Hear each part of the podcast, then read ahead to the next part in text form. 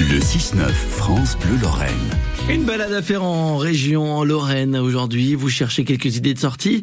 Allez faire un tour à l'hôtel de la patrie de Thionville. Jérôme Prodhomme vous raconte son histoire. Dans le grand chamboulement de la Révolution française, on a pris toute une série de décisions qui pour certaines n'ont pas continué après, notamment à l'arrivée de Napoléon. Par exemple, les changements de nom pour enlever le souvenir de l'ancien régime, c'est-à-dire le souvenir de la noblesse et de l'église. Le Mont Saint-Michel, par exemple, est devenu le Mont Libre.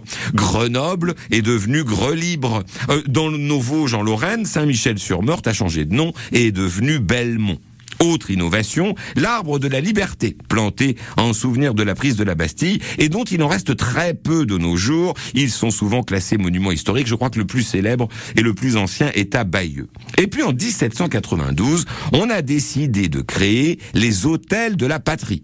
Alors hôtel, comme dans une église, hein, n'allez pas imaginer un trois étoiles avec des chambres et un petit déj, non. Et, et, ces hôtels de la patrie, ils sont rarissimes à avoir traversé le temps. Pour tout vous dire, il en reste trois. L'un est en ruine complète à Fontvieille dans les Bouches du Rhône, l'autre surmonté d'une croix est à Plassac en Gironde, et le troisième, qui est le mieux conservé et même le plus spectaculaire, il est chez nous, il est à Thionville. Il s'agit d'une grande colonne, oh, je dirais légèrement triangulaire, sur laquelle se voit un œil, celui de l'être suprême. Il est écrit dessus, érigé à la mémoire de la Révolution et des conquêtes du peuple français, le premier Vendémiaire en donc du 796 à la louche. Alors, ce, cet hôtel de la patrie de Thionville, il a été enrichi en 1948 par la Légion d'honneur et la Croix de guerre attribuée à la ville de Thionville, qui a bien mérité de la patrie. Il a été classé monument euh, historique en 1995.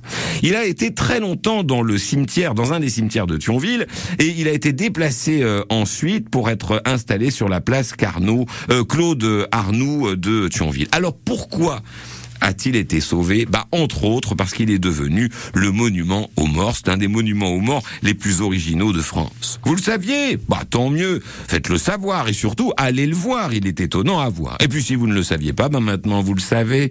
Où qu'on soit en Lorraine, à Thionville notamment, on a toujours quelque chose d'original à montrer. Et à faire découvrir. Profitez-en pourquoi pas ce week-end.